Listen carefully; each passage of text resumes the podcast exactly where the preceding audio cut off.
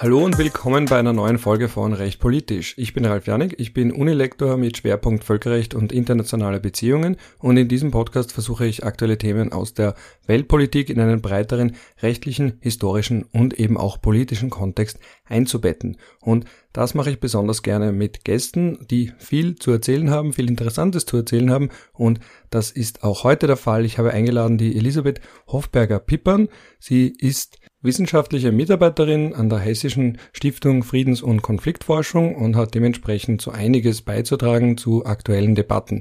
Wir haben gesprochen über KI, also künstliche Intelligenz und deren Auswirkungen auf potenzielle zukünftige Schlachtfelder.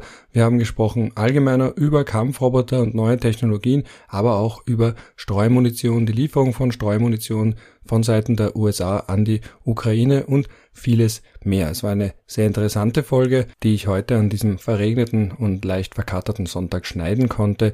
Ich wünsche euch eine interessante Stunde damit. Ton ab. Elisabeth, schön, dass du bei Recht politisch bist. Herzlichen Dank für die Einladung. Du forschst ja zu etwas, das gerade ziemlich en vogue ist. Leider, muss man schon fast sagen, nämlich zu neuen Technologien und Kriegsführung, also Military Robotics, künstliche Intelligenz, autonome Waffensysteme und Massenvernichtungswaffen. Daher gleich meine Frage, provokant, bewusst provokant am Anfang, warum sollte ein Staat sich in irgendeiner Form irgendeinem Rüstungskontrollregime unterwerfen? Also was ich persönlich als außenstehender Beobachter bei Russlands Krieg gegen die Ukraine mitbekommen habe, ist zu sagen, wenn du zu viel abrüstest, wenn du dich zu vielen Abrüstungsregimen und Kontrollregeln unterwirfst, kann es passieren, dass du im Krieg das Nachsehen hast. Ist das die Botschaft, die auch bei dir angekommen ist, oder ist es, leicht suggestiv gefragt, ein bisschen differenzierter? Also ich sehe natürlich deinen Punkt. Ich würde auch sagen, dass dieser russische Angriffskrieg gegen die Ukraine zu einem Paradigmenwechsel geführt hat. Also wir sehen ja auch beispielsweise den vermehrten Einsatz von Drohnen. Äh, und anders als noch vor einigen Jahren oder Jahrzehnten ist der Drohneneinsatz ja jetzt vielleicht nicht mehr ganz so, wird nicht mehr ganz so kritisch gesehen wie, wie noch äh, zu Zeiten des Afghanistan-Krieges beispielsweise. Also ich sehe auch auf jeden Fall diesen Paradigmenwechsel. Und ich glaube auch, dass wir gerade in Anbetracht der aktuellen Entwicklungen Rüstungskontrolle mit Sicherheit auch neu und anders denken müssen. Also das heißt, diese klassischen Rüstungskontrollabkommen, wie wir sie aus der Zeit des Kalten Krieges und vor allem nach dem Kalten Krieg gesehen haben, äh, das kann sein, dass das vielleicht Geschichte ist oder nicht mehr ganz in dieser Form ähm, stattfinden wird und wir mit Sicherheit Rüstungskontrolle neu denken müssen. Wie haben wir es denn bis jetzt gedacht? Ich glaube, die bisherigen Bestrebungen bestanden vor allem darin, entweder Waffenkategorien zur Gänze zu verbieten, also wenn wir davon ausgegangen sind, dass beispielsweise biologische oder chemische Waffen unter keinen Umständen so eingesetzt werden können, dass sie im Einklang mit ethischen oder auch mit rechtlichen Bestimmungen stehen können, dann haben wir diese Kategorie an Waffen einfach absolut verboten. Und das macht auch durchaus Sinn und das versteht jeder. Ähm, eine andere Form der Rüstungskontrolle ist dann die sogenannte Abrüstung. Also das heißt, wo wir dann einfach die Zahl gewisser Waffengattungen beziehungsweise Waffensysteme reduziert haben. Das sehen wir beispielsweise ähm, bei strategischen Waffen, äh, also einem bilateralen Vertrag, an den denke ich da, den sogenannten ähm, New Start äh, Treaty. Und dieser, also den hat ja Russland jetzt ähm, im Moment ausgesetzt, aber da ging es auch um die stückweise Reduzierung von bestimmten Waffensystemen im Nuklearbereich. Und ich glaube, dass wir da jetzt einen Paradigmen Wechsel dahingehend sehen, dass Rüstungskontrolle nicht mehr mit quantitativen Einschränkungen und absoluten Verboten also gleichgesetzt werden muss, sondern dass Rüstungskontrolle in erster Linie bedeutet, qualitative Einschränkungen und Kontextabhängigkeit muss besser berücksichtigt werden. Was ist eine qualitative Einschränkung? Ein ganz ein gutes Beispiel ist dabei die Diskussion in Genf zu den sogenannten autonomen Waffensystemen. Ähm, wir haben in Genf seit 2017 eine, eine relativ umfassende Diskussion über äh, eine mögliche Regulierung autonomer Waffensysteme. Und da gibt es den sogenannten Two-Tier-Approach. Also das heißt, die Staaten wollen einerseits Waffensysteme, die unter keinen Umständen gut eingesetzt und das heißt im Einklang mit rechtlichen und ethischen Bestimmungen angewandt werden können, verbieten, aber vor allem auch Einsatzszenarien identifizieren und dafür also Regularien schaffen, im Rahmen derer dann diese Waffen schon eingesetzt werden können. Und zwar so, dass sie dann halt, wie gesagt, im Einklang mit dem humanitären Völkerrecht sind. Und diese Kontextabhängigkeit wird immer wichtiger. Ich denke ja daran, dass in der Zwischenkriegszeit das erste Mal die große Erkenntnis aufgekommen ist, okay, je weniger Waffen, desto besser. Jetzt klingt es ein bisschen für mich so, nein, je bessere Waffen, desto besser. Also wenn du ganz teure Waffen hast, die dafür ganz genau zielen können, mit ganz wenig Kollateralschäden, also dass man jetzt quasi nicht mehr abrüstet, sondern umrüstet, sehe ich das richtig? Also du sprichst da einen ganz einen wichtigen Punkt an. Äh, ich glaube, dieses Argument, dass je je ähm, technischer versiert ein Waffensystem ist, desto eher sollten wir dieses Waffensystem auch zum Einsatz bringen, anstatt eines anderen veralteten Waffensystems. Das ist so ein bisschen das Argument, das vor allem auch die USA unter anderem zur Anwendung bringen. Also ich verstehe den Punkt, da wäre ich nur ein bisschen vorsichtig, weil wir jetzt natürlich gerade im Bereich der künstlichen Intelligenz ein Wettrüsten haben. Also da kämpfen jetzt quasi an vorderster Front Russland, China, die USA aber auch Indien ähm, um die äh, Vormachtstellung im Bereich künstliche Intelligenz. Und da wird immer wieder als Argument vorgebracht, ja, wir haben einfach die, die äh, versiertesten und die, und die besten und komplexesten Waffensysteme. Und das heißt, wir, die, die Staatengemeinschaft braucht sich gar keine Sorgen machen, weil wir quasi salopp gesagt schauen eh, dass diese Waffensysteme dann eben die Zivilisten vor allem besser schützen können. Ist Europa gerade bei der Frage ins Hintertreffen geraten? Guter Punkt. Ähm, jein, würde ich sagen. Also auf der einen Seite ähm, versuchen natürlich vor allem die NATO-Partner, wenn es um den Einsatz künstlicher Intelligenz im konventionellen Krieg geht, also das heißt beim Einsatz autonomer Waffensysteme, die auf KI basieren, ähm, durchaus mitzuhalten. Natürlich geht es immer darum, dass auch europäische Staaten mit vor allem den USA ähm, gemeinsame Entwicklungen und gemeinsame Investitionen tätigen wollen.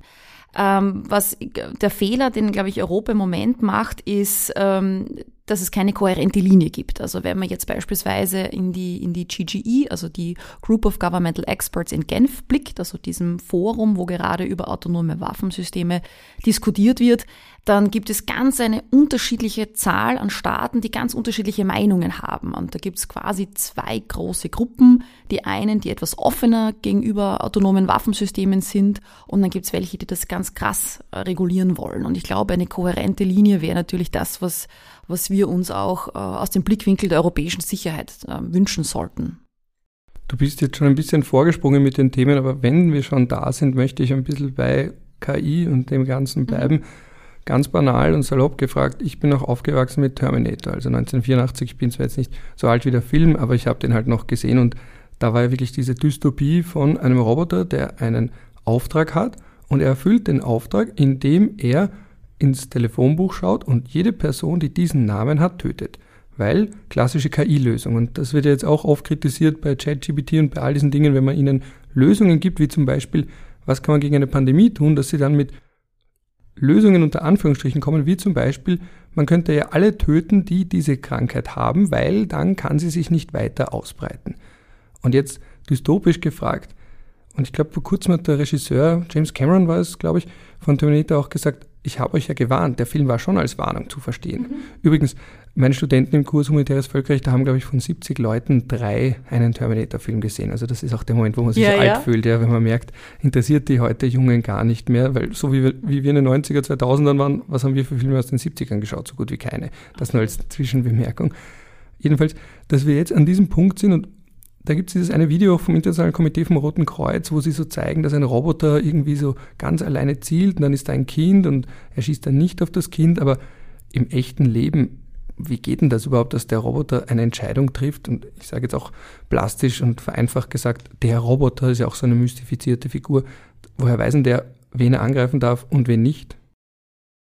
Alles ganz wichtige und spannende Punkte. Ähm, ich fange vielleicht einmal mit der militärischen Komponente an. Wir sollten uns auf jeden Fall von der Idee verabschieden, dass es diese sogenannten Killerroboter geben wird. Warum sage ich das? Ich glaube, dass es ganz wichtig ist, dass wir uns immer vor Augen halten müssen, das klingt jetzt relativ pragmatisch, aber Staaten wollen Maschinen und Waffen so einsetzen, dass sie natürlich auch militärische Ziele erfüllen können. Also ich würde niemals Kompetenzen hergeben, ausweiten oder ausgliedern, wenn ich nicht sicherstellen kann, und zwar möglichst zu 100 Prozent, dass diese Waffe, dieses Waffensystem diesen, diese Aufgabe auch entsprechend erfüllen wird können. Und diese Eingliederung in einen militärischen Prozess, das sehen wir jetzt auch beim, beim russischen Angriffskrieg gegen die Ukraine. Natürlich werden neue Technologien eingesetzt, aber es gibt immer einen Menschen, der dahinter steht, der die Entscheidung zum Einsatz dieses Waffensystems grundsätzlich trifft. Es gibt natürlich Oberbefehlshaber, es gibt eine langwierige Entscheidungskette und künstliche Intelligenz oder diese sogenannten neuen Technologien werden auch immer nur ein Teil in der Kriegsführung sein. Also dass, dass man sagt, dass die, dass grundsätzlich neue Technologien die, den, den, die konventionelle Kriegsführung zur Gänze ersetzen werden. Ähm, das hat man auch im Cyberbereich geglaubt. Ich, ich gehe mal grundsätzlich davon aus, dass wir eine, ein Konglomerat an verschiedenen Formen der Kriegsführung sehen werden. Und da spielten, spielen die neuen Technologien natürlich eine große Rolle, aber sind jetzt nicht sozusagen die einzige Form der Kriegsführung in der Zukunft. Zum Thema Roboter und wie kann der überhaupt seine Aufgaben erfüllen, das ist schon auch eine ganz wichtige Frage. Und wenn wir das Ganze runterbrechen auf, das, auf, die, auf die Gretchenfrage sozusagen, dann muss man sich immer vorstellen, im Krieg muss ja ein Roboter, nennen wir ihn halt einfach Roboter, ein autonomes Waffensystem, einmal zwischen einem Kombatant und einem Zivilisten unterscheiden. Und ich habe mich das immer schon gefragt, wie das technisch möglich sein sollte, dass man einen Kombatanten von einem Zivilisten so unterscheidet, dass ich hundertprozentig oder mit einer sehr, sehr hohen Wahrscheinlichkeit ausgehen kann, dass das dann tatsächlich auch nur ein, ein Kombatant getroffen wird.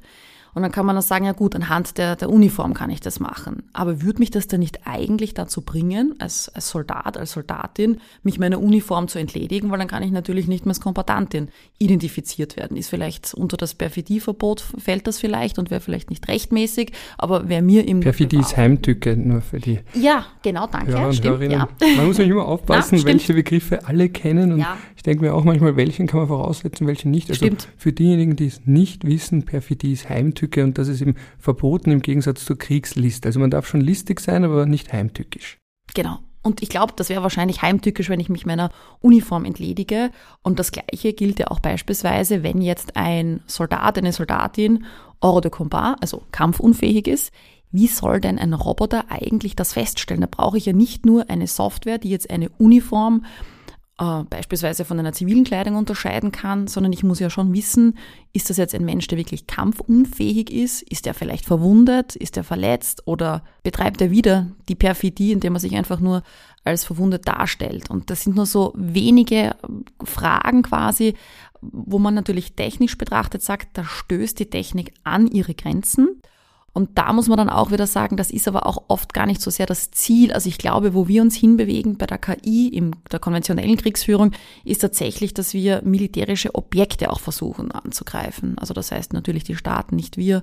Ähm, das heißt natürlich ähm, ganz einfach andere militärische Objekte, Fahrzeuge und auch äh, ja in der Richtung. Also das heißt, wir werden vielleicht gar nicht so sehr den Angriff von Menschen sehen. Ich würde das auch vorsichtig äh, formulieren, weil es gibt natürlich auch Ausnahmen gerade im Bereich der Drohnen, des Einsatzes von Drohnen. Aber insgesamt die KI, die Nutzbarkeit der KI steht auf jeden Fall noch in Frage.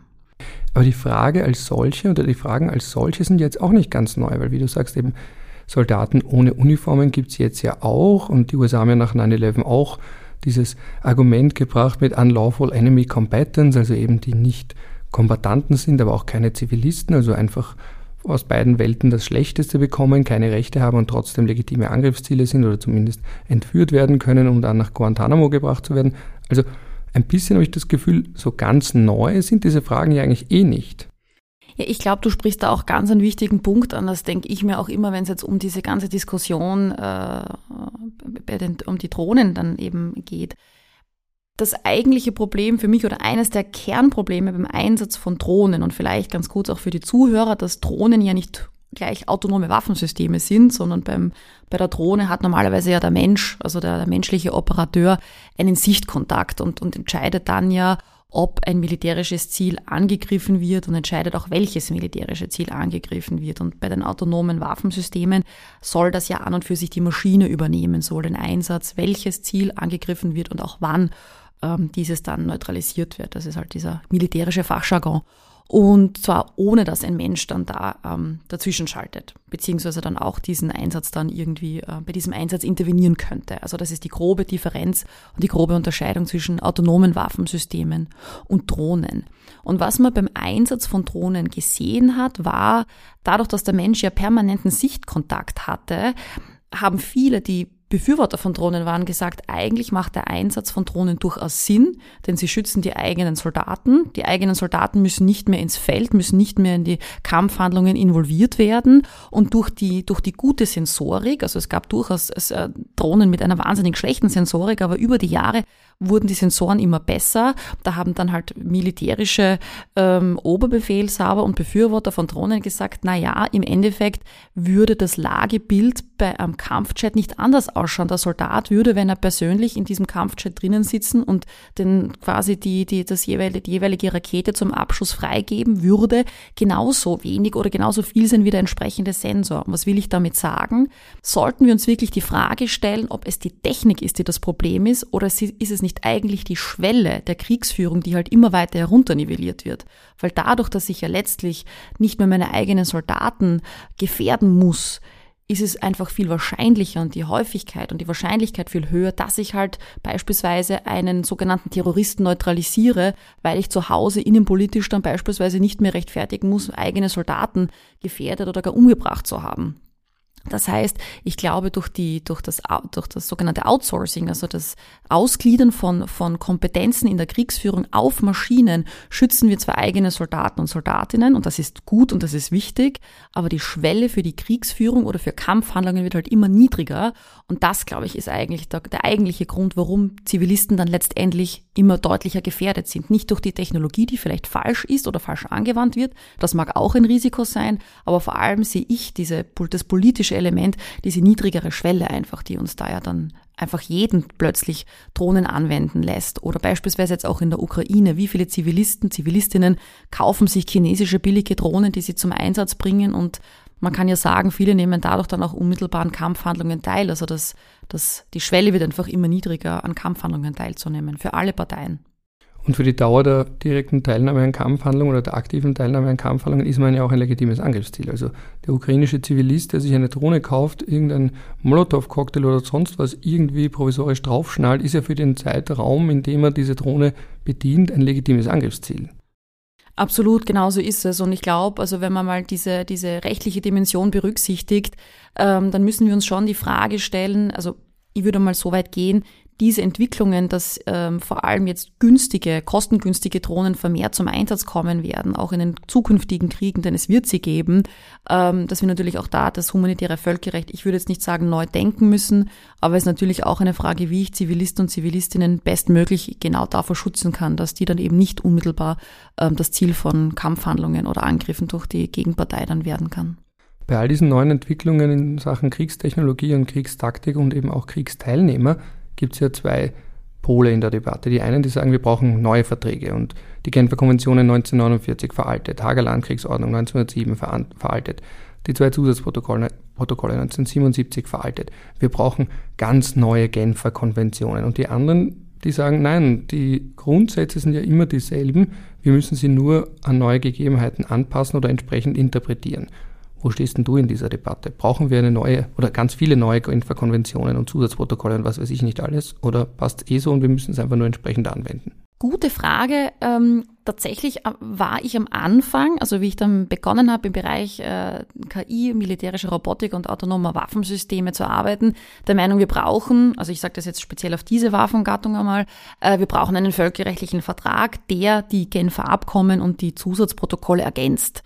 Ähm, also ich glaube nicht, dass wir jetzt neue Genfer Abkommen brauchen, die die Grundregeln des Völkerrechts neu aufstellen, revidieren und massiv ergänzen. Ähm, die Notwendigkeit sehe ich deswegen nicht, weil das für mich äh, politisch nicht machbar und nicht realisierbar ist. Aber ähm, ich bin auch der Meinung, dass das durchaus sinnvoll sein kann, Grundregeln, wie wir sie im humanitären Völkerrecht kennen, möglichst breit zu fassen und den Staaten Interpretationsspielraum zu geben. Warum sage ich das? Weil ich glaube, dass dadurch über die Jahre hinweg ähm, ein völkerrechtlicher Vertrag, wie beispielsweise die Genfer Konventionen, besser dynamisch interpretiert werden können. Natürlich, je enger ich einen, einen Vertrag auslege oder je, je präziser die Terminologie ist, desto schwieriger wird eine sogenannte dynamische Interpretation. Also das heißt, dass ich sie an aktuelle Gegebenheiten und Entwicklungen anpassen kann. Gerade weil die Genfer Konventionen so zum Teil zumindest impräzise formuliert worden sind, auch nicht bei allen Bereichen, aber bei bestimmten Bereichen, wenn es um das sogenannte Targeting Law geht. Gerade deshalb ist es ja möglich, dass wir neue Technologien beispielsweise und den Einsatz neuer Technologien genauso aus dem Blickwinkel des humanitären Völkerrechts sehen können, wie es eben beispielsweise durch die Genfer Abkommen entstanden ist. Was wir sicherlich brauchen, ist Präzisierung in Bezug auf gewisse Waffengattungen. Gar nicht auf einer rechtlich verbindlichen Ebene, würde ich sagen. Aber wie wäre es beispielsweise mit weiteren Softlaw-Dokumenten, um einfach einmal zu sehen, ob sich die Staaten einigen können auf Einsatzszenarien, im Rahmen derer der Einsatz von autonomen Waffensystemen beispielsweise in Ordnung ist und Einsatzszenarien im Rahmen derer ein, der Einsatz eines autonomen Waffensystems auf keinen Fall in Ordnung sein soll. Softlaw, das ist natürlich für die traditionellen Tra Juristen, wenn sie davon hm. hören, ein, ein Unwort, ja, weil es ist weiches Recht. Also die würden ja sagen, Recht ist entweder Recht oder es ist kein Recht. Und auf einmal kommen die Völkerrechtler mit einem Konzept wie Soft Law, eben weiches Recht, also Recht, das mal entstehen könnte oder eine Richtlinie und dergleichen. Kann das gerade bei so etwas wie Kriegen, wo nicht einmal die verbindlichen Verträge eingehalten werden, überhaupt Sinn haben, Sinn ergeben, Sinn machen? Ja, ich glaube, ich sehe das Ganze aus einer sehr pragmatischen Perspektive. Also ich glaube, dass Staaten wie die USA keinesfalls einem völkerrechtlichen Vertrag zustimmen würden, der sich beispielsweise mit autonomen Waffensystemen befasst. Die wollen das nicht. Südkorea will es nicht, Australien will es nicht, Japan will es nicht. Natürlich will es auch nicht Russland, aber Russland würde sowieso alles boykottieren, was im Moment nur zum Boykottieren geht. Aber jetzt versuchen China wir wahrscheinlich auch nicht. Ja, China ist da ganz schwierig, äh, mhm. deshalb, weil China, das ist auch interessant, die ähm, setzen sich grundsätzlich für ein Verbot autonomer Waffensysteme ein. Sie haben eine ganz eine eigenartige Definition von autonomen Waffensystemen. Also sie, sie behaupten, dass ein autonomes Waffensystem nur dann autonom ist, wenn es quasi sogenannte Human-like Intelligence hat. Also das heißt, ein, ein Level an, an, an Intelligenz hat, das wirklich einem Menschen gleich ist. Also das würde man schon von starker KI wahrscheinlich sprechen. Und das ist etwas, etwas befremdlich, würde ich fast sagen. Sie setzen sich für die Regulierung autonomer Waffensysteme ein. Sie sind definitiv nicht diejenigen, die den Prozess in Genf boykottieren. Das ist wirklich, man kann sagen, ähm, nach langjährigen Beobachtungen, das ist ausschließlich Russland. Es gibt noch ein paar andere, ja, Bösewichte will man nicht so sagen, aber ein paar andere Staaten, die den Prozess auch immer wieder unnötig in die Länge ziehen. Aber gerade die USA haben sich extrem produktiv gezeigt, aber sie wollen halt keinen Vertrag haben und das muss man halt akzeptieren. Deswegen ist halt mein pragmatischer Zugang, bevor ich die, die USA verliere und einen nicht inklusiven Vertrag habe, warum nicht ein Software-Dokument haben, bei dem die USA vielleicht an Bord sind. Und dann könnte man auch immer noch einen völkerrechtlichen Vertrag dazu haben für die Staaten, die halt den unbedingt haben wollen. Was ich auch verstehe, hat ja Antonio Guterres letztens auch noch einmal bekräftigt, dass wir sowas brauchen. Wie weit weg sind wir denn von einem solchen Vertrag? Also gibt es da überhaupt Vorstöße oder ist das ohnehin nur graue Theorie und kein Staat hat ernsthaft versucht, wirklich einen neuen Vertrag anzustoßen für neue Waffensysteme, neue Kampfstrategien, KI und was nicht alles dazugehört? Ja, auch ganz eine äh, spannende Frage und zwar deshalb ähm, bei der sogenannten GGE, also bei der UN ähm, Group of Governmental Experts in Genf, das ist ja an die sogenannte CCW angegliedert, also die Konvention über bestimmte konventionelle Waffen. Also das heißt, im, im Kontext dieses Rahmenvertrages diskutieren wir eigentlich gerade darüber in einer Arbeitsgruppe, ob es nicht einmal ein Protokoll zu autonomen Waffensystemen geben kann. Ist aber ganz schwierig, weil die Entscheidungsfindung in diesem Forum auf dem Konsensprinzip beruht und wie gesagt, spätestens mit Russland eigentlich ähm, jeder, jeder Fortschritt ähm, zunichte gemacht wird und zwar wirklich äh, kontinuierlich. Und ich glaube, ganz viele Nichtregierungsorganisationen, aber auch ähm, gewisse Staaten wollen ja die GGI verlassen, weil das einfach nichts mehr bringt. Man kann das ganz einfach auf den Punkt bringen. Es gibt keine Fortschritte mehr. Und ich glaube, also wenn ich jetzt beispielsweise so eine Wette abschließen müsste, es gibt Staaten, die vielleicht einen völkerrechtlichen Vertrag initiieren würden. Ich denke da an Costa Rica, aber ich denke auch tatsächlich an Österreich. Also Österreich, man mag das gar nicht glauben, aber ist im Bereich der Rüstungskontrolle wirklich einer der federführenden Staaten, die sich einfach für, für ein Verbot von autonomen Waffensystemen einsetzt. Nicht nur autonome Waffensysteme im Nuklearbereich, äh, ist ja Österreich ja auch sehr, sehr aktiv und in vielen anderen Belangen. Das muss man mal betonen, dass das eine, eine sehr wertvolle Arbeit ist, die da ähm, erbracht wird und die könnten vielleicht auch irgendwann einmal die Initiative starten. Ich weiß es nicht, ob das geplant ist, aber das wäre begrüßenswert. Aber die USA wären nicht an Bord. Und Deutschland? Auch wichtig, Deutschland wird sich wahrscheinlich, wenn ich das jetzt einschätzen müsste, so verhalten wie ähm, auch beim TPNW, also beim Treaty on the Prohibition of Nuclear Weapons, also dem Nuklearwaffenverbotsvertrag. Den haben sie ja auch nicht ratifiziert, aber sie wollen sich eigentlich schon irgendwo ähm, einerseits zur nuklearen Teilhabe bekennen auf der einen Seite und auf der anderen Seite sich aber den Prozess des TPNWs, diesen Prozess jetzt nicht ganz entziehen. Und ich könnte mir vorstellen, dass Deutschland auch so eine ähnliche Mittelposition einnehmen könnte, wenn es zum Abschluss eines völkerrechtlichen Vertrags zu autonomen Waffensystemen kommt. Man muss aber auch sagen, Deutschland schaut immer auf die europäischen Partner, Niederlande und Frankreich. Die Franzosen wollen immer ihr eigenes Ding machen, wenn es um autonome Waffensysteme geht. Die Niederlande wollen einen völkerrechtlichen Vertrag haben. Also sie werden immer schauen, was die, was die anderen Freunde in Europa machen, also die wirklich engsten Freunde, NATO-Partner. Und die Niederlande wollen halt einen Vertrag haben. Also mal schauen. Deutschland wird ja allgemein oft vorgeworfen, gerade seit Russlands Angriffskrieg begonnen hat, keine ich traue mich das Wort in dem Kontext was gar nicht sagen, aber keine europäische Führungsrolle zu übernehmen. Ist das auch so ein Bereich, wo man vielleicht zu viel auf die Partner schaut, anstatt zu sagen, okay, wir gehen da jetzt als größte Volkswirtschaft Europas mal mutig voran? Das ist ein ganz wichtiger Punkt. Ich kann aus meiner eigenen Beobachtung äh, erzählen, was äh, ich glaube, dass manchmal vieles auch an der deutschen Bürokratie scheitert. Das mag jetzt die Zuhörer wenig ähm, oder Zuhörerinnen wenig überraschen. Beispielsweise bei den Diskussionen in Genf hatte ich das Gefühl, dass Delegationen, gewisse Delegationen relativ rasch auf gewisse Entwicklungen bei den Diskussionen, bei den, so, es sind keine richtigen Verhandlungen, aber bei diesen Gesprächen manche Delegationen rasch reagieren konnten. Die mussten das nicht jedes Mal mit der Hauptstadt oder mit dem und der Vorgesetzten absprechen. Also ich sage auch, dass beispielsweise Österreich immer relativ rasch auf gewisse Argumente reagieren konnte. Vor allem, wenn jetzt Russland beispielsweise sich wieder mal ähm, besonders, ich sage mal, destruktiv verhalten hat, hat Österreich immer relativ rasch reagiert. Und das ist doch interessant, glaube ich, auch für uns, weil wir immer glauben, ja, die österreichische Bürokratie ist so behäbig. Aber gerade was jetzt die Diplomatie anbelangt, gab es da immer relativ schnelle Reaktionen. Deutschland war immer sehr, sehr zurückhaltend. Ich glaube einfach, dass die Bürokratie und der administrative ähm, Aufwand, den ich betreiben muss, wenn ich beispielsweise ein Statement abgeben möchte, vielleicht einfach ungleich höher ist. Und dadurch kann ich nicht ganz so aktiv auftreten. Könnte ich mir vorstellen, dass das auch ein Grund ist, die Bürokratie. Wenn wir sagen, dass eben Österreich und Deutschland da vorne dabei sind, wenn ich mich jetzt hineinversetze in einen amerikanischen, US-amerikanischen Verhandler oder auch in einen chinesischen Verhandler, würde ich dann einfach sagen, ja, na, na, wollt ihr das regulieren oder vielleicht auch einschränken, weil ihr es nicht habt. Also die militärisch schwachen Staaten, die sind dann ganz vorne dabei bei Abrüstung und militärisch starke Staaten, aus deren Sicht könnte man auch sagen, ja, aber ihr habt halt sonst nichts. Also mit anderen Worten, ja. wenn ich schon habe, will ich nicht abrüsten. Wenn ich nicht aufrüsten will, dann will ich abrüsten. Also ist eh schön, dass wir, und jetzt wäre ich ganz zynisch, dass wir so diese ganzen Schönwetternormen und Anstrengungen haben, aber mhm. wenn ein militärisch starker Staat sich denkt, ja, natürlich machen wir das nicht, weil dann verlieren wir unsere Might is Right Dominanz. Also warum sollten die da mitspielen? Aus unserer Sicht, aus österreichischer oder deutscher Sicht ist es klar. Wir haben nichts, also sollen die anderen auch nichts haben. Ja. Überspitzt formuliert. Aber wenn ich was habe, warum soll ich dann was hergeben? Du hast vollkommen recht. Also ich glaube auch deswegen, äh, um auf den, auf den Anfang unseres Gesprächs zurückzukommen, Deswegen wäre es ja so wichtig, Rüstungskontrolle wirklich neu zu denken. Und zwar nämlich auch für die Staaten, die da sehr aktiv daran beteiligt sind, wie auch Österreich oder Costa Rica äh, oder auch beispielsweise die Philippinen, äh, Nigeria. Es gibt also viele Staaten, vor allem des sogenannten globalen Südens, die sich da sehr stark dafür einsetzen. Auch Palästina ist da ganz aktiv.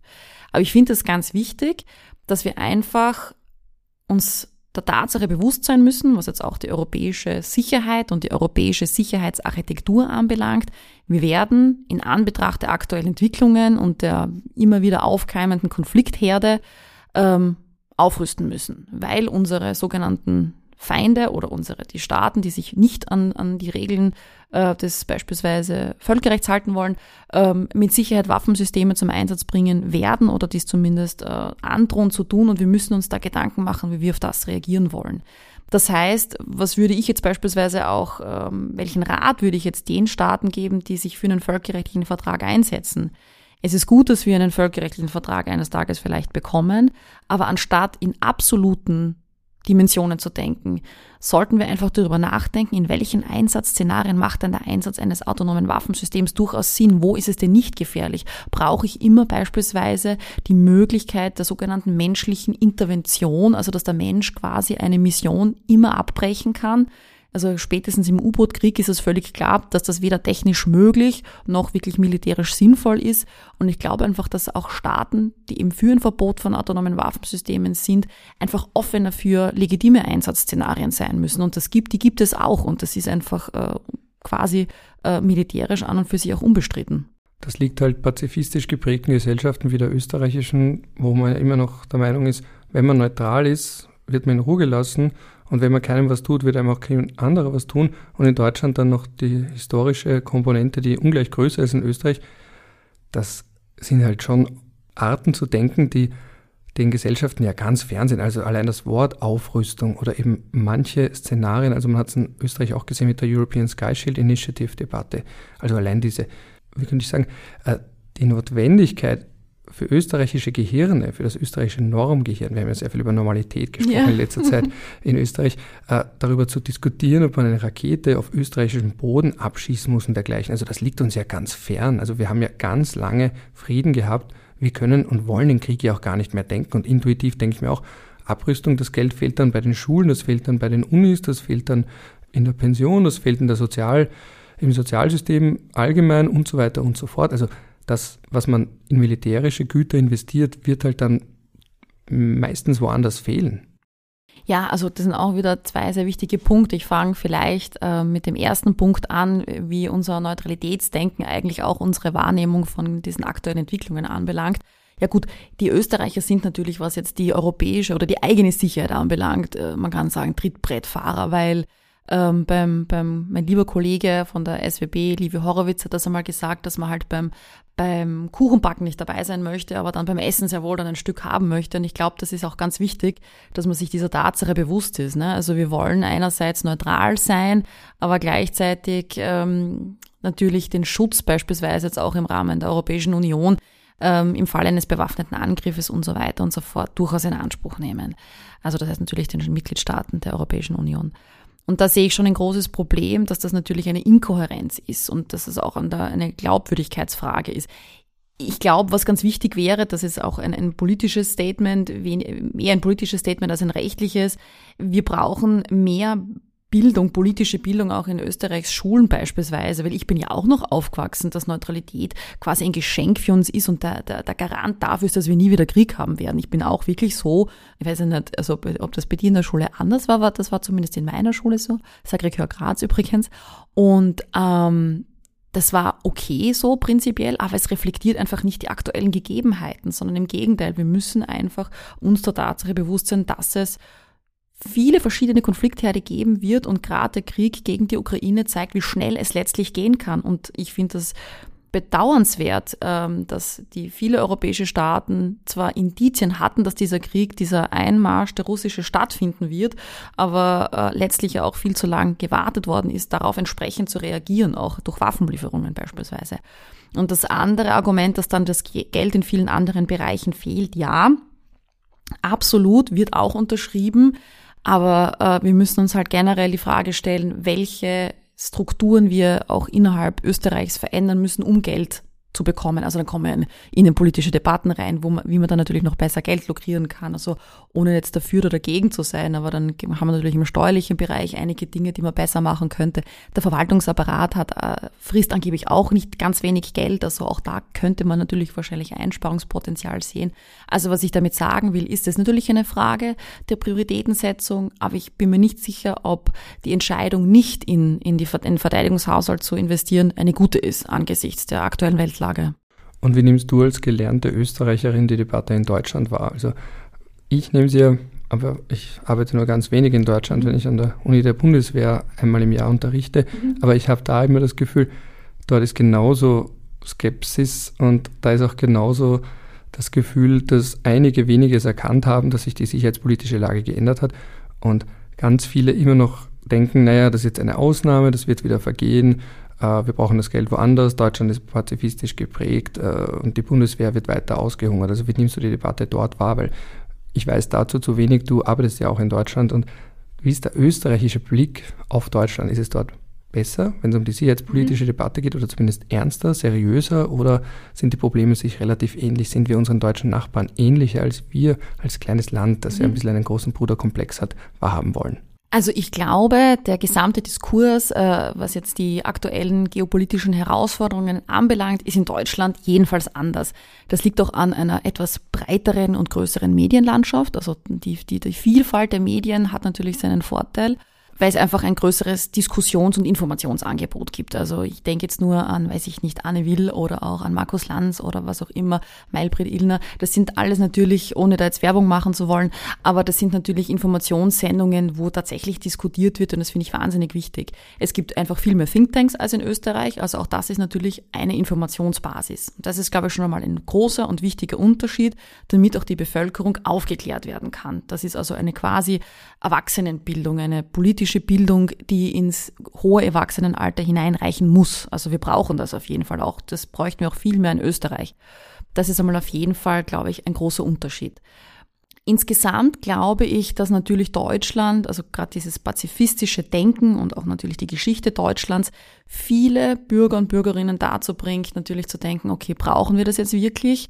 Äh, müssen wir wirklich Geld in die Aufrüstung investieren? Wenn man sich gerade auch beispielsweise die Zustimmungswerte zur AfD ansieht, dann mache ich mir auch tatsächlich wirklich große, große Sorgen. Also ich glaube, in Deutschland ist da haben wir eine kritische Masse, eine große Masse an Menschen, die die Notwendigkeit der Aufrüstung sehen, die auch die Notwendigkeit anerkennen, dass die Bundeswehr finanzielle Mittel bitter benötigt und wirklich aufgestockt und unterstützt werden muss. Aber wir haben eben Menschen, die in den letzten Jahren ganz einfach ähm, zurückgefallen sind und sich von der Politik ignoriert und missachtet fühlen. Und ich würde da gar nicht so große Unterschiede auch zu Frankreich machen. Es gibt einfach Menschengruppen, die äh, den Anschluss mit Sicherheit verloren haben oder zumindest subjektiv das Empfinden haben, den Anschluss verloren zu haben. Und die werden natürlich nicht begeistert sein, wenn jetzt Geld für die Bundeswehr vorhanden ist, anstatt dass es beispielsweise, weiß ich nicht, eine Erhöhung der Sozialleistungen gibt. Und das muss man auch anerkennen, dass das ein Konflikt ist und ein, ein, ein Interessenskonflikte sind, die ganz schwer aufzulösen sind. Noch eine große Frage im Raum für mich weil es ja der zentralste aller sicherheitspolitischen Unterschiede ist, wenn es um Deutschland oder Österreich geht. Welche Rolle spielt denn da die NATO-Mitgliedschaft in Deutschland? Wie wirkt sich denn das auf die Debatte aus? Also tatsächlich glaube ich, die NATO-Mitgliedschaft äh, hat natürlich eine, eine ganz eine besondere Bedeutung oder das ist natürlich auch etwas, das, das immer mitgedacht werden muss. Ich glaube, vielen ähm, Bürgerinnen und Bürgern in Deutschland ist gar nicht bewusst, welche ich würde fast sagen, im Rahmen einer strategischen Vorausschau, welche Probleme wir vielleicht noch äh, mitbekommen werden. Ich denke jetzt zum Beispiel nächstes Jahr an die Wahlen in den USA. Was wird denn passieren, wenn jetzt äh, Joe Biden nicht mehr wieder gewählt wird? Ähm, wie werden dann die transatlantischen Beziehungen aussehen und wie wird dann überhaupt das gesamte Zusammenarbeit innerhalb der NATO aussehen? Es braucht in Europa Staaten, und dazu zählen halt in erster Linie Deutschland und Frankreich, die eine gewisse Führungsrolle einnehmen, außen- und sicherheitspolitisch. Und das muss man sozusagen, diese Verantwortung, in die muss auch Deutschland eintreten und das muss auch den Bürgerinnen und Bürgern klargemacht werden, dass das eine verantwortungsvolle Rolle ist. Und deswegen ist die NATO-Mitgliedschaft besonders wichtig, weil ähm, der NATO letzt, die, die NATO letztlich auch im gesamteuropäischen Gefüge der Garant eigentlich für eine europäische Sicherheit ist. Ich finde es da immer interessant, auch jetzt zu meinem Geburtstag vor ein paar Tagen hat mir ein Freund ein Buch geschenkt von Oscar Lafontaine, Army, It's Time to Go Home oder so heißt mhm. das. Also es wird gerade in Deutschland oft so getan, als wären die USA da gegen den Willen Deutschlands und gegen den Willen Frankreichs und gegen den Willen der Europäischen Union, um uns strategisch zu schwächen, während wenn man dann wieder auf die andere Seite des Atlantiks schaut, dann dort regelmäßig ja schon seit Jahrzehnten, das war nicht erst seit Trump, Trump hat es halt auf die Spitze getrieben, mhm. gesagt wird, warum sind wir überhaupt in Europa? Warum konzentrieren wir uns nicht stärker auf den Pazifikraum. Mhm. Äh, also diesen Knoten kannst du den auflösen, ich kann ihn nicht auflösen. Wie man einerseits behauptet, die Amerikaner sind gegen den Willen, die US-Amerikaner mhm. sind gegen den Willen Deutschlands und der ganzen EU, so dominant sicherheitspolitisch in Europa und gleichzeitig aber dann auch noch sagen, wir wollen die ja eh raushaben.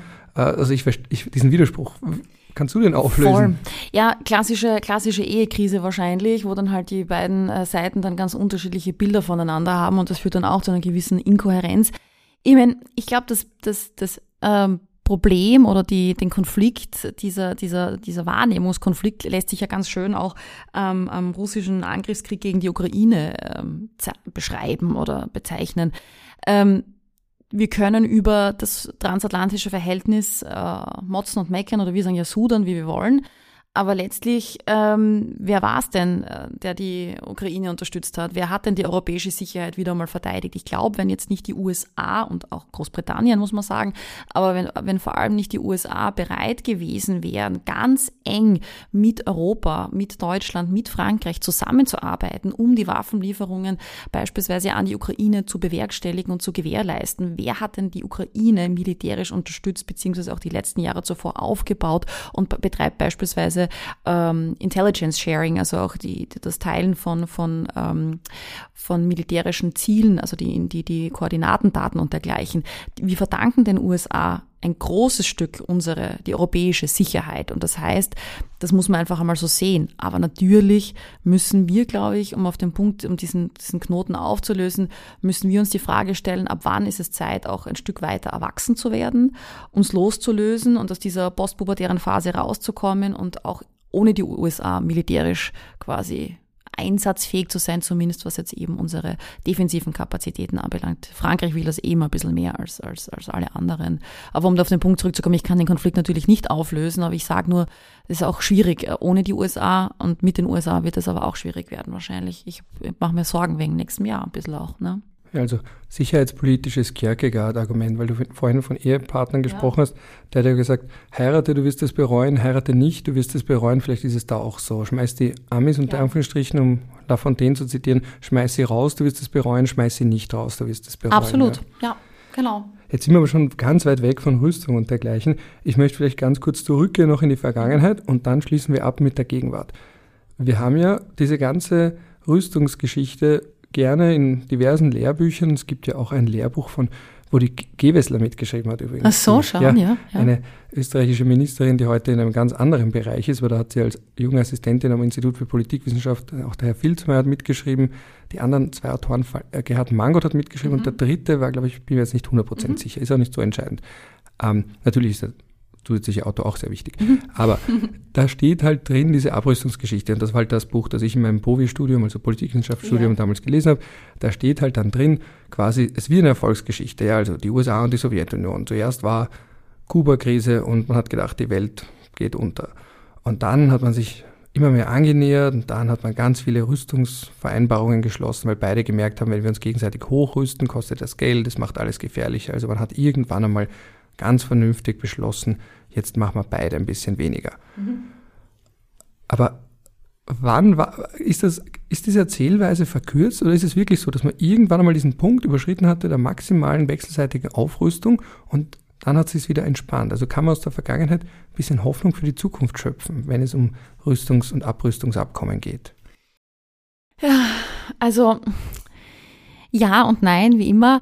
Ähm, der Grund, warum die, die Rüstungskontrolle und die Abrüstung vor allem nach Ende des Kalten Krieges so gut funktioniert hat, war halt, weil ja auch äh, die damalige Sowjetunion oder dann Russland äh, ökonomisch mit dem Rücken an die Wand stand. Aber das steht Russland ja heute auch. Ja, aber kann man das wirklich vergleichen? Also ich weiß es nicht, aber ich glaube, also ich verstehe natürlich, was du meinst. Das wäre natürlich die Hoffnung, dass unsere Sanktionen genau so wirken, dass Russland derartig desaströs dasteht. Aber allein die, ich sage jetzt einmal, die Möglichkeit, ähm, Ersatz äh, Märkte zu finden und dann halt, weiß ich nicht, das Öl oder auch das Gas dann auch in andere, in andere Absatzmärkte zu verkaufen und sei das über China oder Indien. Also ich glaube, dass die Sanktionen, das ist ja auch wieder so die Sanktionendebatte, ne? Also man, diese, diese, die Wirkung und die Wirksamkeit von Sanktionen lässt sich ja erst viel später feststellen oder eigentlich kaum quantitativ und qualitativ feststellen oder halt nur auf sehr schwierige Art und Weise.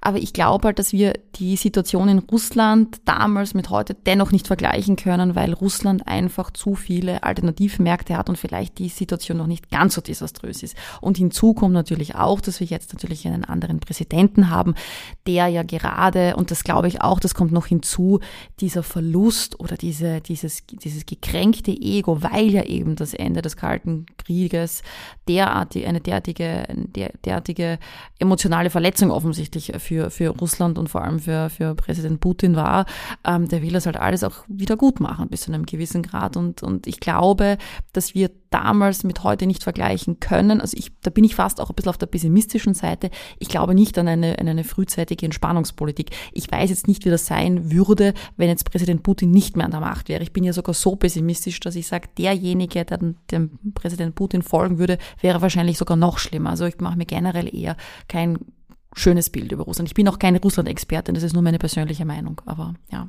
vielleicht stimmt's auch nicht. Ja. Ja, das ist immer so eine Einladung, wenn man sagt, wie wird es sein? Ja. Äh, das sind dann immer die Aussagen, die man dann trifft, die ganz schlecht altern können. Ähm, ja, genau. Was eh gut wäre in meinem Fall. Ja, ja stimmt. Ja. Also hoff hoffentlich hast du Unrecht, genau. in dem Punkt. Ja. Ähm, jetzt nochmal ein letztes Mal zurück zur Vergangenheit. Wann war denn da jetzt so der Höhepunkt von globaler Abrüstung? Also war das so nach dem Kalten Krieg, diese Euphorie, dass man da auch in der globalen Abrüstung und Rüstungskontrolle gesagt hat, so jetzt alle vernünftig, wir machen die Welt zu einem besseren Ort, wir regulieren Landminen, alle möglichen Arten von Waffen, wir schließen Verträge ab. War das nach dem Kalten Krieg, dass man da nochmal einen Schritt weitergegangen ist und nicht nur bilateral USA, Sowjetunion, sondern eben auch wirklich multilateral, auch die aufschriebenen Länder alle gemeinsam diesen Esprit hatte, wir müssen jetzt abrüsten und Rüstung kontrollieren? Ja, ähm, genauso bilateral, äh, natürlich hast du eh richtig gesagt, das war dann äh, der, der, Höhepunkt sicher dann in den, im ersten Jahrzehnt nach, nach äh, dem Zerfall der Sowjetunion. Multilateral, also ich bin ja auch ein bisschen ein Fan davon, dass wir nicht vergessen dürfen, dass es 1972 schon die Biowaffenkonvention gegeben hat. Also, und da war eigentlich auch schon das Genfer Gasprotokoll 1925. Warum sage ich das? Weil ich glaube, dass ähm, wir immer wieder dazu tendieren, weil wir halt auch Menschen sind, Dinge in Kategorien einzuteilen und in Schubladen zu stecken. Ich glaube, dass man die Rüstungskontrolle und auch die Zukunft der Rüstungskontrolle ähm, durchaus nicht nur negativ sehen darf. Ich, es gibt tatsächlich Bereiche in der Rüstungskontrolle, die funktionieren sehr, sehr gut jetzt. Also da können wir dann auch später vielleicht noch, wenn dazu, dafür Zeit ist, sprechen.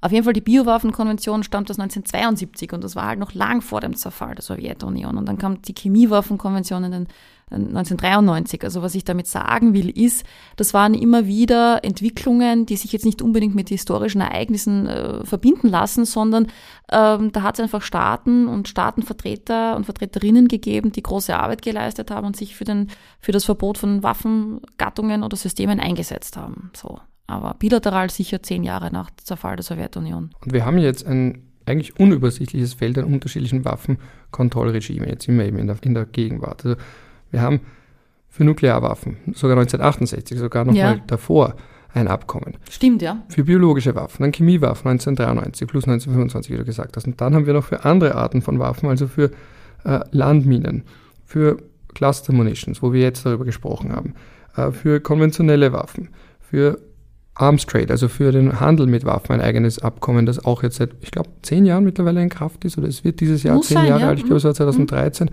Also wir haben eigentlich für so gut wie jede Waffe, abgesehen, was wir am Anfang besprochen haben, für KI und dergleichen, aber für so gut wie jede Waffe haben wir jetzt einen Vertrag. Und jetzt ist eben meine Sorge, oder die Sorge, die auch viele andere geäußert haben, gerade bei den Streumunition-Lieferungen durch die USA, dass man jetzt gesagt hat, okay, das waren alles Schönwetternormen, aber zeigt uns dieser Krieg nicht, dass, wenn es hart auf hart kommt, man sich nicht mehr an die Schönwetternorm hält, sondern vielleicht doch noch ausgräbt, was man hat an brutalen Waffen, dass man sich nicht mehr sklavisch an diese Regime und diese Verträge hält und dergleichen. Ist das die Lehre, die wir jetzt ziehen, oder ist das verfrüht? Bin ich da jetzt zu pessimistisch? Ja, zwei Dinge zur, zur Streumunition in der Ukraine, ein, ein politisches Element und ein rechtliches Element. Ähm, ich habe mir die Frage gestellt, ich habe sie mir auch selbst noch nicht beantwortet, vielleicht weiß ich nicht, hast du da auch eine Meinung dazu? Äh, warum haben wir eigentlich Streumunition gebraucht? Ich frage mich, ob, äh, also wenn der Westen schneller und besser Waffen geliefert hätte an die Ukraine, ob der Einsatz von Streumunition militärisch notwendig geworden wäre. Ich bin auch keine militärische Expertin, kann ich dir nicht sagen, aber ich habe mir nur gedacht, es ist halt auch alles richtig schleppend verlaufen, so was jetzt, also zwischenzeitig zumindest. Also dann, dann gab es ja viele Ankündigungen und Deutschland ist jetzt auch, wie die Deutschen sagen, in die Strümpfe gekommen. Ähm, das finde ich, das finde ich wichtig und das finde ich gut, aber ich frage mich, ob das nicht auch äh, moralisch zumindest zu verantworten ist vom Westen, weil wir einfach zu spät Waffen in die Ukraine geschickt haben. Das ist der erste Punkt oder die erste Frage, die ich mir selber stelle. Und ähm, was jetzt die Norm, also das haben wir ja diesen, diesen, diesen rechtlichen und politikwissenschaftlichen Normenbegriff natürlich auch, da kann man dann auseinandernehmen.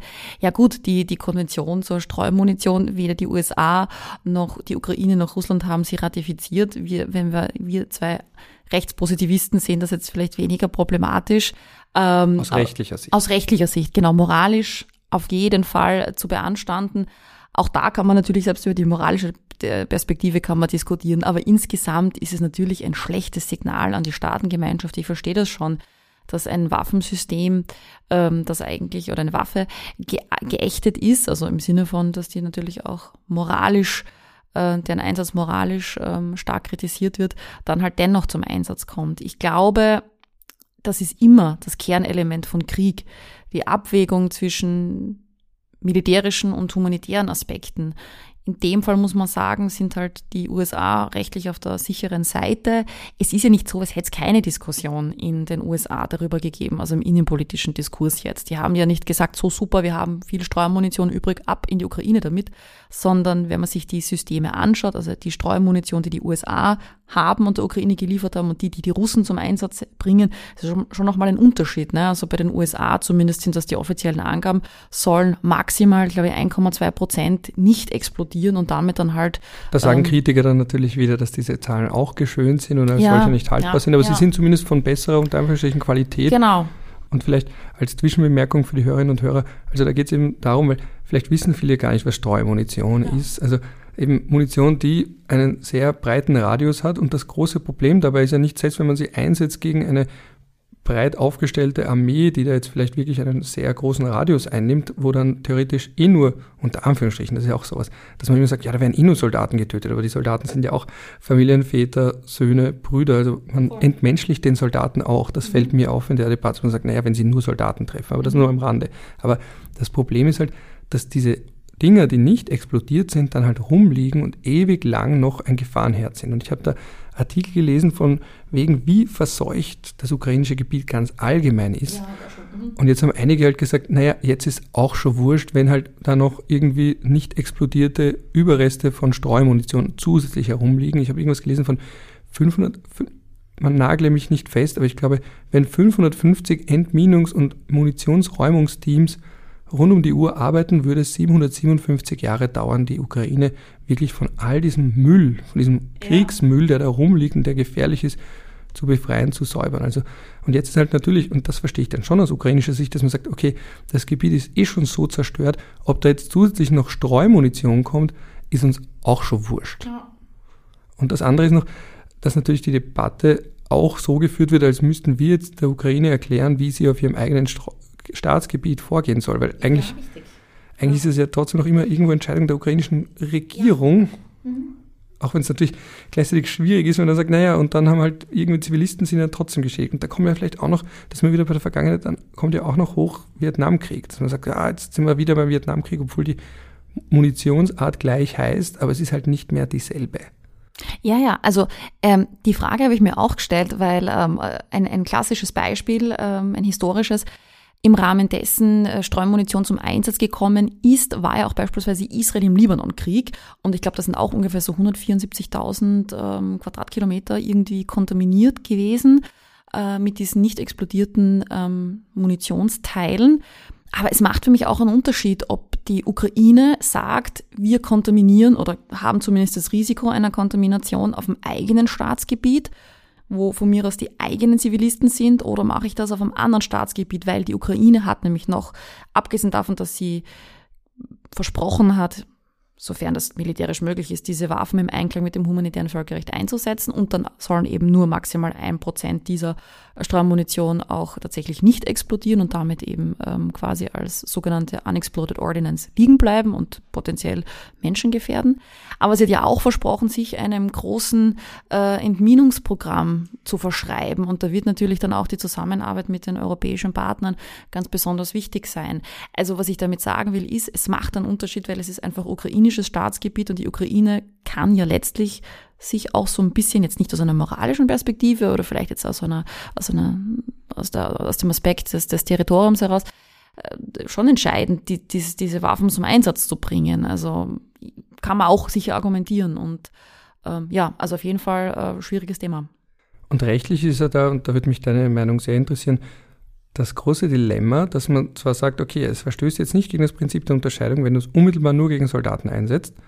Das widerspricht ja erst dann dem Grundprinzip der Unterscheidung, eben weil dann was übrig bleibt und da kann man nicht mehr wissen, explodiert das dann in Kinderhänden oder eben in Soldatenhänden. Und, ähm, und die, aber die, damit würde man ja trotzdem, wenn man das so beantwortet und eben, wie du sagst, dass man dann aus ukrainischer Sicht dann auch noch betont, wir werden das eh räumen, um unsere eigene Zivilbevölkerung zu schützen, weil da sind sie ja dazu verpflichtet, einerseits nach Kriegsrecht die eigene Bevölkerung zu schützen, aber mhm. und auch die eigenen Zivilisten. Es wird ja oft vergessen, man spricht immer von fremden Zivilisten und vergisst, dass aber auch die eigenen Zivilisten da geschützt sind und geschützt werden müssen durch das eigene Militär, wo man sich aber eigentlich denkt, typischerweise würde ein Land das sowieso tun. Bei Russland hat man gesehen, nein, auch ein, manchmal sind Staaten auch quasi die Feinde des eigenen Militärs und der eigenen Bevölkerung, aber das ist was anderes. Aber das alles setzt ja voraus, dass die Ukraine das Gebiet irgendwann wieder zurückerobert. Ja. Wenn aber jetzt das unter russischer Kontrolle bleibt und Russland dieses Gebiet nicht säubert, dann kann wiederum Russland absurderweise in so einer Art Dreieckskonstellation von Menschenrechten und mhm. humanitärem Völkerrecht und dem Recht für Besatzungsmächte wiederum sagen, wir kontrollieren jetzt dieses Gebiet und wenn da jemand zu Schaden kommt durch die nicht explodierten Munitionsteile, ist das die Schuld der Ukraine, weil die sie eingesetzt haben. Also es basiert alles auf der Annahme, ja. dass die Ukraine das Gebiet auch wieder zurückerobert und dann auch noch erfolgreich entmint und dann ist noch eine Verantwortung der USA und des ganzen Westens, bei der Entminung und bei der Räumung zu helfen. Ja, guter Punkt. Ich glaube, sofern ähm, ich weiß, gibt es ja auch dann eben das Protokoll Nummer 5 der CCW. Was ist mit den Explosive Remnants of War? Also eigentlich besteht ja dann auch für einen Staat die Verpflichtung, wenn auf dessen Staatsgebiet und so unabhängig von der Urheberschaft diese sogenannten nicht explodierten Gegenstände zurückbleiben, dass es dann eigentlich eine Verpflichtung zur, zur Räumung gibt. Das wäre so meine Theorie, dass es, das, dass es das eigentlich im Protokoll 5 geben müsste. Ja, und dann wäre aber die absurdeste Konstellation, dass Russland das Gebiet weiter unter Kontrolle behält, ja. dort Besatzungsmacht ist, aus deren Sicht souverän, ja. aber nur aus deren Sicht. Das ja. sind sie halt bei ganz vielen Sachen, ja nur allein russische Sicht. Und dann könnten sie vielleicht aus deren absurder Sicht von der Ukraine und dem Westen einfordern, das eigene, unter Anführungsstrichen, eigene Gebiet oder das eroberte und okkupierte Gebiet zu räumen von der Streumunition. Könnten Sie natürlich machen. Ähm, Nur um die Absurdität kurz ja, zu verdeutlichen. Wahrscheinlich würden Sie keine ukrainischen ähm, Soldaten und Soldatinnen auf dieses äh, von Ihnen okkupierte und in Anspruch genommene Staatsgebiet betreten lassen, oder? Wäre unrealistisch politisch wahrscheinlich. Ich glaube auch nicht, dass ukrainische Soldaten sonderlich viel Interesse daran hätten. Außer wenn sie ja. sich denken, okay, wir räumen es jetzt, ja. weil früher oder später werden wir es wieder zurückerobern. Aber ich finde, man sieht gerade an diesen, und jetzt sind wir fast schon wieder im Hörsaal, wenn dann so quasi die Leute, ich weiß nicht, ob du das auch so wahrgenommen hast, dass man sich dann halt oft übersteigert mit potenziellen Szenarien. Ja, äh, das haben wir jetzt halt auch kurz gemacht, aber ich finde, es zeigt halt ein wenig, wie äh, die Normen, diese Rechtsnormen ja. einfach mit Hypothesen arbeiten, die aber nicht notwendigerweise eintreffen werden. Ja, ja voll. Noch eine Frage zum Abschluss. Was ich mich gerade aus Sicht des sogenannten Westens oft frage, ist, ähm, wir haben jetzt einen Krieg, wo man sieht, dass Menschen, sehr viele Menschen getötet werden. Und eben, das habe ich vorhin auch gemeint, mit dieser Dehumanisierung des Soldaten. Der ist quasi eher ein legitimes Angriffsziel. Wenn es den Soldaten trifft, ist ja gar nicht so schlimm. Es geht immer nur um Zivilisten. Und vergisst, dass ein Soldat manchmal auch ein Zivilist war oder auch wieder sein wird. Jetzt aus westlicher Sicht, wir haben, wenn ich jetzt auch diejenigen, die ich kenne beim Bundesheer, wenn ich mit denen spreche oder eben auch bei der Bundeswehr, wir haben ja nur ganz wenig Männer, junge Männer, die in den Krieg, Krieg ziehen. Und eigentlich müsste es ja damit aus Sicht des Westens und gerade aus Sicht Europas massive Anstrengungen geben, dafür Ersatz zu finden. Und dieser Ersatz wären doch die von dir als mögliches Zukunftsszenario ausgeschlossenen Roboterarmeen. Ja. Aber müssten wir nicht eigentlich, gerade weil wir auch eine sogenannte postheroische Gesellschaft sind, also mhm. es will auch keiner kämpfen. Wir sind nicht mehr so, dass man sagt, ja, einen Krieg ziehen und da holt man sich dann Tapferkeitsmedaillen, sondern es gibt ganz viele, die sagen, sie würden Österreich und Deutschland gar nicht mit der Waffe verteidigen, sie würden so früh wie möglich fliehen. Müsste man da jetzt nicht politisch damit regeln, zu sagen, gut, wenn die Menschen nicht direkt zumindest kämpfen wollen, dann müssen wir ganz, ganz massiv in die Roboter investieren und dass die Menschen vielleicht gar nicht involviert sind oder zumindest irgendwo sicher sitzen und die kontrollieren wie bei einem Videospiel, Gamification und eben irgendwo der Drohnenpilot sitzt, aber selbst ist er so gut wie 100% sicher. 100% gibt's nie, aber relativ sicher, weil er irgendwo ganz anders sitzt und diese Drohne operiert. Warum tun wir das eigentlich nicht? Mhm. Also zum, zum Thema Killer-Roboter. Ähm, ich glaube halt, dass wir äh, auf jeden Fall Technologie brauchen werden, auch um natürlich ähm, Menschen oder Soldaten und Soldatinnen äh, einzusparen. Also einfach, weil das erstens einmal vielleicht nicht unbedingt politisch erwünscht ist und es wird auch im, im, auf Ebene des Recruiting sicher schwierig werden äh, in Zukunft und wird auch immer schwieriger werden. Also das heißt, äh, dass wir da gewisse Kompetenzen an Maschinen auslagern, macht durchaus Sinn. Man darf aber, glaube ich, eines nicht vergessen, dass der Einsatz künstlicher Intelligenz immer ganz eng trotzdem mit menschlichen Entscheidungsträgern stattfinden wird. Also, dass wir jetzt einen Killer-Roboter haben, der prinzipiell äh, völlig losgelöst und selbstständig agieren kann, würde ja bedeuten, dass wir eine Form von starker KI haben. Und wenn wir jetzt dann auch in die Diskussion reinkommen, äh, dafür ist eh keine Zeit mehr, was jetzt schwache und starke KI ist. Ich selbst wäre ein bisschen vorsichtig bei unseren Erwartungen, also so, so toll das auch ist, beispielsweise mit ChatGPT und diesen sogenannten Large Language Models, das sind trotzdem immer noch Algorithmen und das ist alles noch immer eine mathematische Schlussfolgerung, die wir halt aufgrund unserer kognitiven Einschränkungen nicht immer hundertprozentig nachvollziehen können, weswegen es auch dieses sogenannte Blackbox-Phänomenon der künstlichen Intelligenz gibt. Aber was ich damit sagen will, ist, die Maschine oder der Mensch wird die Maschine brauchen, aber die Maschine wird immer den Menschen brauchen. Also das heißt, dass wir jetzt einfach sagen, wir ersetzen Menschen durch Maschinen, das ist nur bedingt möglich. Wir brauchen da jedenfalls einen differenzierten Ansatz. Die Gretchenfrage in Zukunft wird die entsprechende und ausreichende Mensch-Maschine-Interaktion sein. Es wird immer einen Menschen, einen menschlichen Operateur geben müssen, der den Einsatz beispielsweise eines riesigen Drohnenschwarms überwacht, der schaut, dass das alles im Einklang mit beispielsweise dem humanitären Völkerrecht stattfindet. Also wir können nicht Menschen hundertprozentig ersetzen. Ähm, zum, zum Thema äh, Roboter, dass es diesen Killer-Roboter gibt. Ich weiß nicht, ob das überhaupt jetzt von der Bauweise her tatsächlich erwünscht ist, jetzt rein, rein technisch betrachtet, ob nicht beispielsweise ein vierbeiniger Killer-Dog sinnvoller wäre, weil der dann beispielsweise in, in Terrain eingesetzt werden kann, der für Menschen unzugänglich ist. Sowas in der Richtung. Ich glaube beispielsweise sicher einen Nutzen von Quadcopter-Drohnen, also das heißt beispielsweise im Häusernahkampf, das ist ja das Gefährlichste, was es überhaupt gibt für Soldaten und Soldatinnen. Also ich glaube, dass es eher dazu kommen wird, dass die Maschine den Menschen unterstützen wird, aber nicht ersetzen wird. Das ist ein adäquates Schlusswort. Elisabeth, ich danke dir, dass du da warst. Vielen herzlichen Dank, es hat sehr Spaß gemacht. Mir auch. Ja, schön, dass ihr alle dabei wart bei dieser Folge. Wie ihr gemerkt habt, wichtige Themen für jetzt und eben auch für die Zukunft. Das ist, so befürchte ich, nicht der letzte Krieg, über den wir in dieser Form sprechen werden müssen. Mir bleibt jetzt nur noch meine übliche Schlussformel. Bevor ich dazu ansetze, möchte ich aber einmal mehr noch betonen, wie dankbar ich bin für all jene, die diesen Podcast unterstützen, sei es mit kleineren Beiträgen, sei es mit größeren Beiträgen, jeder wie er kann, jeder wie er oder sie will. Das hilft mir wirklich weiter, ist einerseits eine Form der Anerkennung für die Arbeit, die ich hier reinstecke. Wie gesagt, ganz am Anfang, es ist heute ein regnerischer Tag, aber dennoch, manchmal denke ich mir, ah, jetzt dann doch so schneiden. Dabei würde ich doch ganz gern mein kürzlich erworbenes Buch über dieses und jenes Thema, also falls es irgendwen interessiert, ich habe zu meinem Geburtstag ja vor kurzem war ein Buch geschenkt bekommen zu Hans Becker, ein Widerstandskämpfer kann man nicht sagen, aber jemand, der eben verantwortlich ist für das O5 auf der Wiener Stephanskirche übrigens. Also der Gründer von O5, von dieser Widerstandsbewegung gegen das nationalsozialistische Deutschland in Österreich. Aber dazu müsste man wieder eine eigene Folge machen und dafür haben wir jetzt nicht mehr die Zeit. Aber was ich eben nochmal sagen wollte, ist, dass das Arbeit ist, die ich sehr gerne mache, aber noch ein bisschen lieber, wenn man eben ein bisschen Form der Anerkennung bekommt und ich investiere dieses Geld auch sehr gerne wieder.